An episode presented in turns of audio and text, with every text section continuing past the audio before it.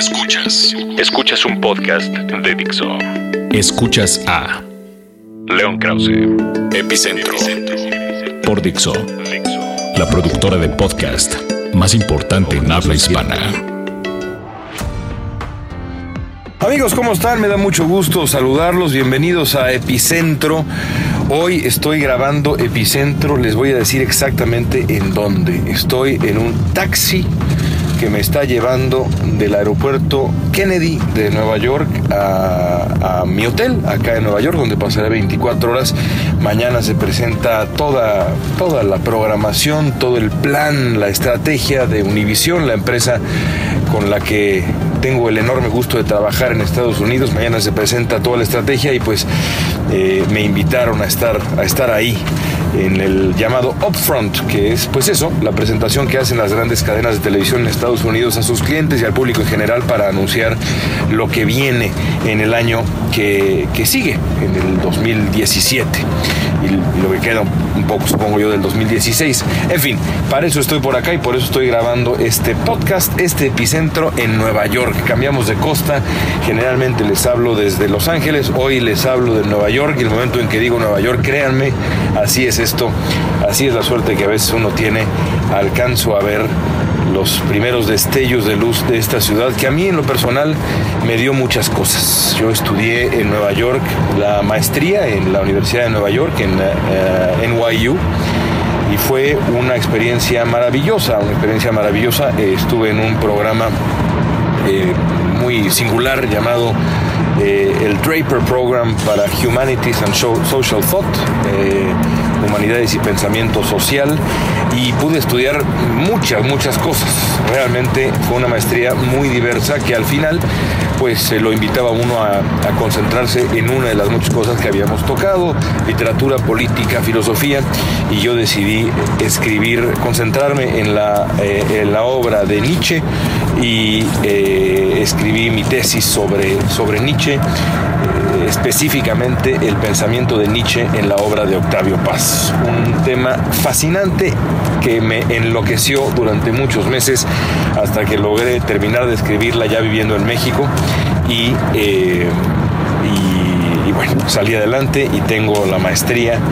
eh, por la Universidad de Nueva York gracias a mi tesis pero eso es, eso es apenas lo, casi una anécdota, porque la verdadera universidad en una ciudad como Nueva York, como también en una ciudad como la Ciudad de México, evidentemente, sobra decirlo, y como Los Ángeles y otras grandes ciudades del mundo, pues es la ciudad misma, ahí es la universidad, no es tanto la, lo que se aprende en el salón de clases, sino lo que se aprende en las calles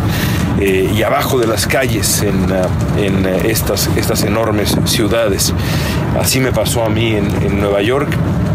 hice, por ejemplo, pocos amigos. Hice pocos amigos porque es una ciudad de tránsito, Nueva York, y porque además mi programa de maestría estaba particularmente mal armado. Para eso yo no repetí, prácticamente no repetí eh, la, la, compañía de, de, estudiantes afines, no, no tuve a los mismos compañeros, digamos, para decirlo de manera más clara, en, en la maestría porque brinqué de un curso sobre historia del sionismo a un curso sobre la historia del teatro estadounidense en el siglo XX, que fue una delicia, a estudiar eh, la política y la novela, que fue absolutamente fascinante, fue ahí donde leía a veces Naipul por primera vez, en fin, de verdad recuerdos extraordinarios, pero bueno, no hice muchos amigos en la ciudad de Nueva York, pero no me hicieron falta porque de verdad, aunque suene cursi, mi amiga central fue la ciudad, fue la experiencia que viví en la ciudad, decía yo que estas ciudades como Nueva York y demás, la Ciudad de México también, claro, ofrecen esos dos extremos de la, de la experiencia humana eh, y, y, toda la gama, todo el espectro de lo que se puede vivir eh, en una ciudad así y en la condición humana per se, desde la, gloria, desde la gloria máxima hasta la miseria más profunda. Y esta ciudad única, que justamente ahora tengo frente a mí, esta clásica postal del paisaje eh, urbano de neoyorquino, y son, son las 10 de la noche cuando grabo esto, 10 de la noche del lunes, y pues es un paisaje que, que emociona profundamente. Por supuesto le pasa uno por la cabeza siempre que vengo yo por acá, me acuerdo la primera vez que, vine en 1989, habrá sido yo creo 90, y luego cuando estudié acá, que fue pues un par de años antes de que cayeran las Torres Gemelas y me tocó vivir a unos metros de las Torres Gemelas, así que eh, el World Trade Center era parte de mi, de mi paisaje todos los días. Bajaba yo del, del metro allá en la, en la calle Chambers y caminaba y rumbo a mi, rumbo a mi departamento y y cada vez que volvía a la ciudad veía a lo lejos como volteo ahora hacia el sur de Manhattan y veía yo las Torres Gemelas que pues evidentemente pues sí, ya no están ahí. Es una ciudad eh, extraordinaria que me dio, insisto, muchas cosas. Luego, años después, volví acá a Nueva York a intentar ser periodista mm, y a cumplir mi sueño que siempre había sido y sigue, bueno, había sido porque ahora lo estoy logrando, eh, ser periodista en Estados Unidos para eh, la comunidad hispana, para contar la historia de los migrantes, para contar la historia de la enorme comunidad mexicoamericana y no nada más la mexicoamericana, sino toda la comunidad hispana. Para eso vine para acá en el año que habrá sido 2000, 2007 quizá, 2007 eh, me vine para acá con, con, con Erika, mi mujer,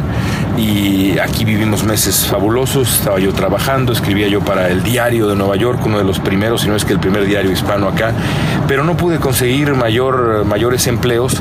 y eh, tuvimos la suerte de que pues nos, nos embarazamos. Y entonces tuve que regresar o decidí regresar a la Ciudad de México porque fue entonces que W Radio eh, me, eh, apostó por mí y comencé ese programa de radio nocturno y luego pasé al mediodía y demás, pero tuve que dejar Nueva York porque pues acá realmente la vida era imposible en aquel momento, no logré que se me abrieran suficientes puertas y tuve que dejar esta ciudad extraordinaria a la que ahora tengo la suerte de volver para este, para este trabajo. Y no deja de, ser eh, curioso también que justamente aquí, esta sea la ciudad que vio nacer, no necesariamente en Manhattan, según recuerdo, sino en el barrio de Queens, en la zona de Queens, en el distrito de Queens, si no me falla la memoria, a Donald Trump es en esta ciudad donde estoy entrando en este momento, eh, una ciudad que está ahora también decorada por eh, espectaculares del musical Hamilton, del que ya hablaremos alguna vez, un asunto extraordinario que se va a llevar todos los premios al, teatro acá en, en Nueva York, ya hablaremos de eso es en esta ciudad a donde ahora estoy ingresando, en donde vive ahora Donald Trump. Y es muy difícil entender a Donald Trump sin entender también cierta parte de Nueva York. Pero más allá de Nueva York, eh, proponía yo hoy en ah, el periódico El Universal, hoy lunes, para ustedes, si escuchan esto el miércoles, hace un par de días el lunes, proponía yo una lectura eh, también distinta de Donald Trump. Decía yo que eh, Donald Trump es producto de la cultura de la celebridad y remitía yo a, una experiencia fantástica que tuve. Hace unos días terminé de ver la serie sobre O.J. Simpson, eh, esta serie extraordinaria, American Crime Story, que cuenta la, pues, la historia del caso de O.J. Simpson y de cómo, pues, a pesar de tener contra él, este famosísimo jugador de fútbol americano, después de haber matado a dos personas, eh, a, su, a su ex esposa, guapísima ex esposa, la mamá de sus hijos y a un amigo suyo, haberlos matado a puñaladas y a ella casi la decapitó, después de haber tenido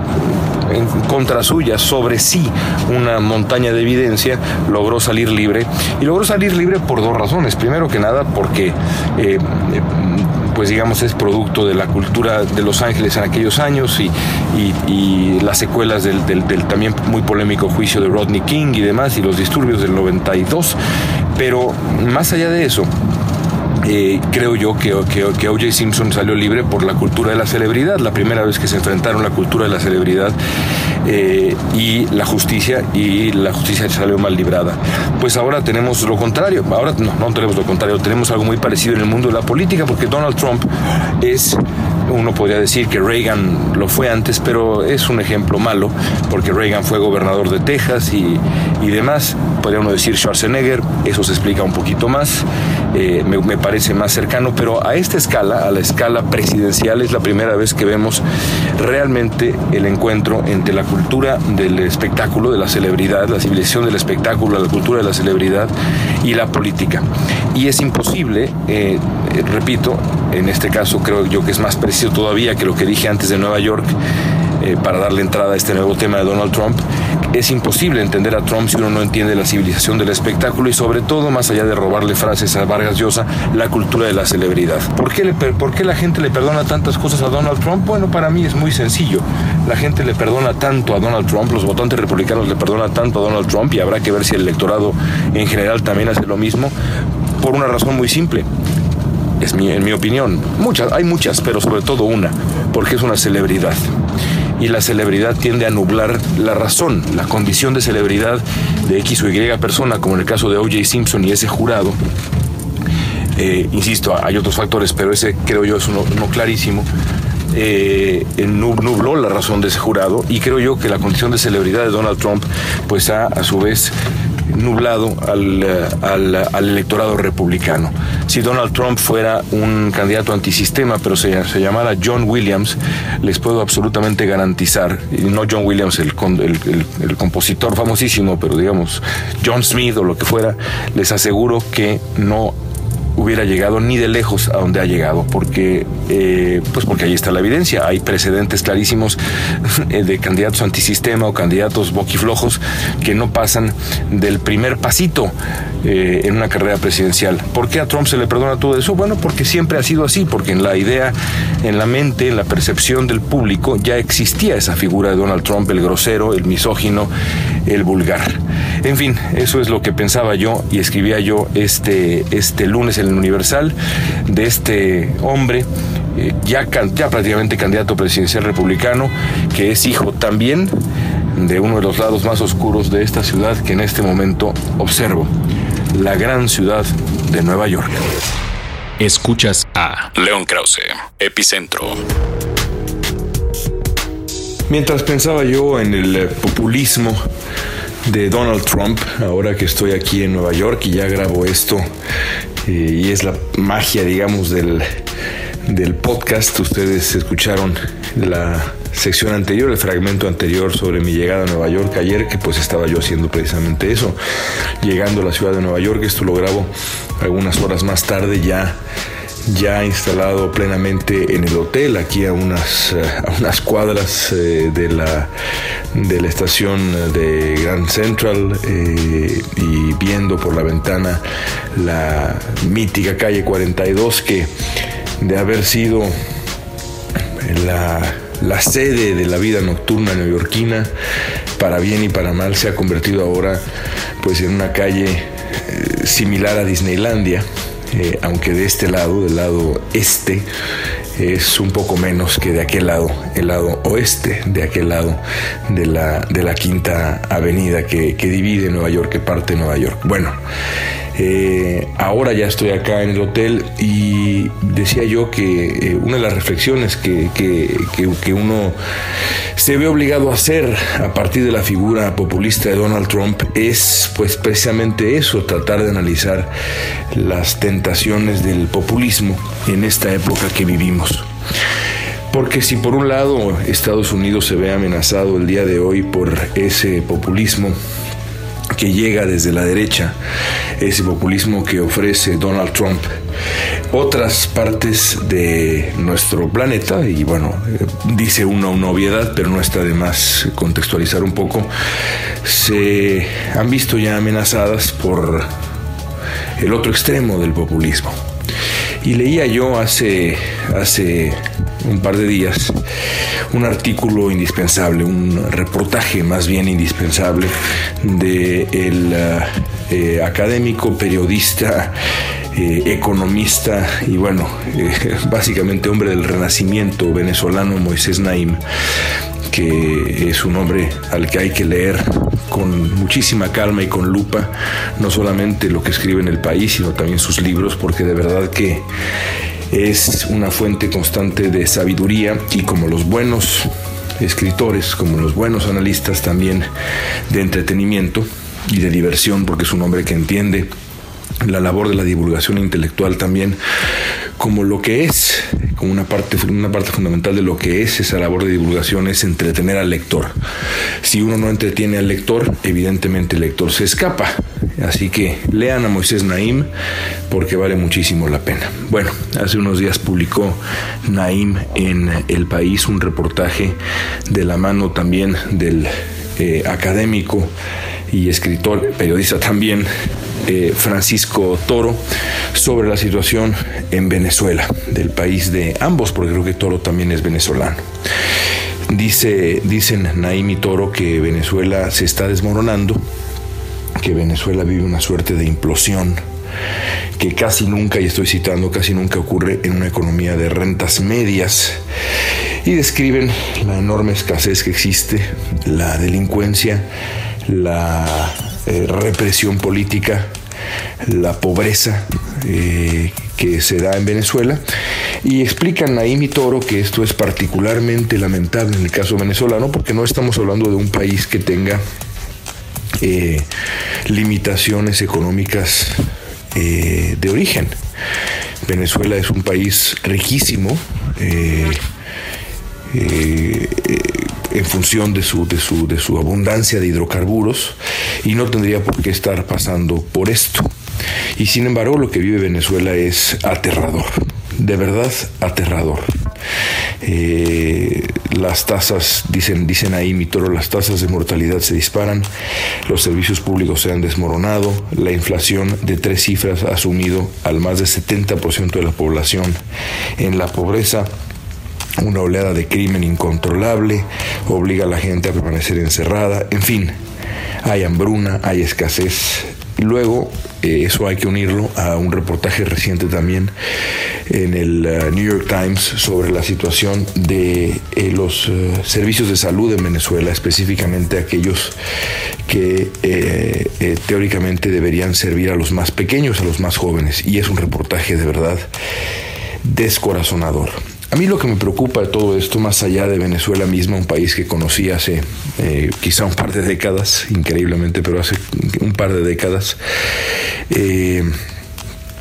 eh, antes de que, creo que, creo que fui antes de que Chávez llegara al poder, no sé, país bellísimo, más allá de la propia Venezuela, que es, insisto, un país bellísimo, de gente buena, es la reacción que de pronto uno ve en nuestras redes sociales y que uno de pronto ve en la opinión pública en, México. A mí me parece increíble francamente. Ya me, lo, ya me lo ha parecido desde hace muchos años, cuando pienso en el caso de Cuba, por ejemplo, pero en el caso de Venezuela creo yo que es todavía más dramático. Me parece increíble que haya gente que insista en que el fracaso estrepitoso del chavismo como modelo y lo que ha hecho el chavismo, primero con Hugo Chávez, que sembró todo esto, todo este caos que Nicolás Maduro en su incapacidad absoluta ha ahora cosechado, eh, este gran ciclo del chavismo sea otra cosa más que un desastre. Para, para, el pueblo venezolano y un ejemplo de lo que no hay que hacer con un país de las características de Venezuela.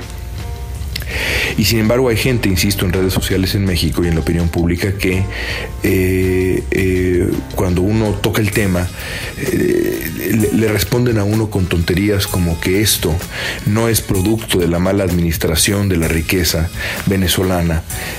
por parte de sus gobernantes de los últimos, de los últimos, digamos, 20 años más o menos, sino producto de una suerte de siniestro bloqueo mm, encabezado por Estados Unidos. Es decir, la misma cantaleta que hemos oído sobre Cuba, aunque sobre Cuba podríamos, eh, podríamos debatir un poco más. Y digo un poco más porque de verdad En el caso, en el caso cubano, uno eh, evidentemente podría citar ejemplos eh, eh, en, los que el, bloqueo económico estadounidense no solamente ha servido de poco, sino que le ha hecho daño al pueblo, al pueblo cubano. Y, creo que ha sido ya desde hace muchos años una, una política, una política, primero que existe, eso es fundamental, y luego muy negativa. En el caso de Venezuela, ese supuesto bloqueo no existe y además eh, eh, incluso si existiera, pero no existe, incluso si existiera, es sería un mal pretexto para explicar lo que ha pasado en Venezuela, porque Venezuela no es Cuba, no tiene, no tiene ni de lejos Cuba la riqueza de origen eh, de, Venezuela. Así que esto hay que achacarlo completamente a las políticas del gobierno venezolano, de estos, del, proyecto bolivariano, digamos, de Hugo Chávez, al chavismo. Y negarlo es ser irresponsable con la historia latinoamericana y además caer en la tentación de soluciones pues eh, similares para otras partes del mundo, incluido México. Eh, a mí no me cabe la menor duda de que en los siguientes, eh, las siguientes etapas en México, los siguientes pasos en México, tiene que haber una renovación completa, tiene que, que, tiene que darse el siguiente gran paso en la construcción de la democracia mexicana, en la construcción de un mejor país. La lucha contra la corrupción, contra la impunidad será absolutamente central tendrá que serlo, pero eh, ese siguiente paso, ese, ese, ah, esa salida definitiva de la adolescencia social y política que merece México, eh, hay que tener cuidado cómo se da. Y al decir que hay que tener cuidado cómo se da, me refiero a que cuando tengamos enfrente las opciones y las recetas que nos ofrezcan los distintos candidatos en los, eh, en los siguientes, las siguientes elecciones del 2018, las elecciones presidenciales, habrá que tener muy claro la historia mexicana, pero también eh, las lecciones que nos ofrecen los precedentes inmediatos. Habrá que escuchar con mucha claridad que, ponen en la mesa eh, el candidato del PRI, el candidato del PAN, el candidato del PRD y Andrés Manuel López Obrador, el candidato de Morena y, y, nombra a López Obrador porque es el único que sabemos que, será candidato con toda seguridad. Quizá logrará, como, dicen, como, dice la famosa frase, unir a las izquierdas eh, una vez más o veremos quizá a un candidato del PRD, eh, no lo sabemos. El caso es que, y también quizá haya un candidato independiente, que parece ser que ahora se han comenzado a poner de, acuerdo los aspirantes independientes para eh, consolidar una candidatura única, ya veremos. El caso es que creo yo que la, la, elección en este momento, cuando faltan eh, los meses que faltan para la elección eh, presidencial en, México, faltan un par de años para, ello, eh, las, la elección yo solamente me, me quedo con una cuando veo uno el caso venezolano. Observemos con toda objetividad lo que ha pasado ahí, observemos con toda objetividad lo que ha pasado en la historia reciente mexicana y entonces juzguemos a los candidatos con toda dureza y con toda racionalidad. Eh, porque dejar paso a la víscera, a la emoción, eh, da como resultado el triunfo de proyectos que terminan por devastar en, gran medida a, los, a las naciones que los eligen. Eso es lo que ocurriría en, muchos sentidos eh, con Donald Trump. Acá hay límites que establecen límites que establece el propio sistema estadounidense, pero eh, no por eso el, el, peligro no existe de una presidencia de Donald Trump si es que la gente decide votar por ese hombre. Y eso es lo que ocurrió también en Venezuela de manera también, por otro lado, completamente comprensible, porque el hartazgo que había en Venezuela con el sistema político bipartidista que hundió al país en una en un pantano de corrupción y de impunidad y de fortunas hechas desde el poder y demás, dio pie a Hugo Chávez y ese hartazgo era completamente comprensible y en muchos sentidos el surgimiento del chavismo lo fue también. Pero han pasado años y lo que le dejó el chavismo a Venezuela es en muchísimos sentidos mucho peor que lo que le dejó aquel sistema bipartidista. Hay que aprender a evitar los dos. Eso es, ese es realmente el siguiente gran paso en la construcción de un país sano. Evitar a la y sí, yo no estoy, eh, no le tengo miedo a esta, a esta palabra en absoluto, a la mafia de un sistema que ha eh, aprendido a explotar las debilidades de, a su vez de un sistema en México, del sistema que ese mismo, que esa misma dinámica creó, pero tampoco a aquellos que prometen soluciones sencillas, soluciones populistas. El resistir esos dos males es el camino hacia adelante. Ojalá que en el 2018 logremos aplicar ya con plenitud esa lección. Escuchas, Escuchas a, León Krause. Epicentro. Fixo. Y por último, amigos, quiero referirme el día de hoy a eh, una experiencia que viví el fin de semana, ya en un, en un tema más ligero. Eh, eh, platicaba yo con Arturo Sarucán, el, ex embajador de México en Estados Unidos, a quien he citado en este podcast algunas veces. Y hablábamos eh, con Sarucán de una idea que alguna vez discutimos en eh, la Universidad del Sur de California, en un panel organizado para hablar de, diplomacia y demás. Platicábamos de la idea de que México y Estados Unidos algún día logren eh, ser sede conjunta de una Copa del Mundo de fútbol. Y, bueno, e, esa idea ha ganado ahora eh, seguidores. Eh, después de, la reunión de la FIFA en México y demás, y yo sigo pensando que sería una idea extraordinaria, pero a partir de eso, a partir de, esa, de ese proyecto que a mí me sigue encantando y que creo que debería realizarse y que sería de verdad una idea muy buena, eh, eh, paso a, platicarles lo que, lo que viví el fin de semana. Mi hijo mayor, mi hijo de 8 años, eh, es un enamorado del fútbol y ahora ha comenzado a jugar fútbol en un equipo formal en Estados Unidos. Acá le llaman club soccer, fútbol de clubes. Y bueno, se forman auténticos clubes eh, que tienen pues eh, como en, como eh, en, Europa y a veces en México eh, sistemas de fuerzas básicas muy establecidos, pero estos no son nada más los clubes grandes, no es, eh, no es digamos nada más la América, Guadalajara, Cruz Azul, Pumas y demás, los equipos grandes, sino son equipos menores que aún así se toman a pesar de no tener una estructura ya rumbo al profesionalismo tan, tan establecida, ya cuando los jugadores llegan a una edad un poco mayor se toman completamente en serio, y yo diría hasta demasiado en serio, la formación del talento eh, infantil. Y fuimos a su primer torneo este fin de semana. Y estando ahí, en este primer torneo, eh, entendí por qué Estados Unidos ya es la potencia enorme que es en fútbol femenil y poco a poco irá consolidando, aunque eso será más difícil, pero yo creo que poco a poco irá consolidando una fortaleza mayor en el fútbol eh, varonil. el calibre de seriedad, eh, de formalidad, de orden eh,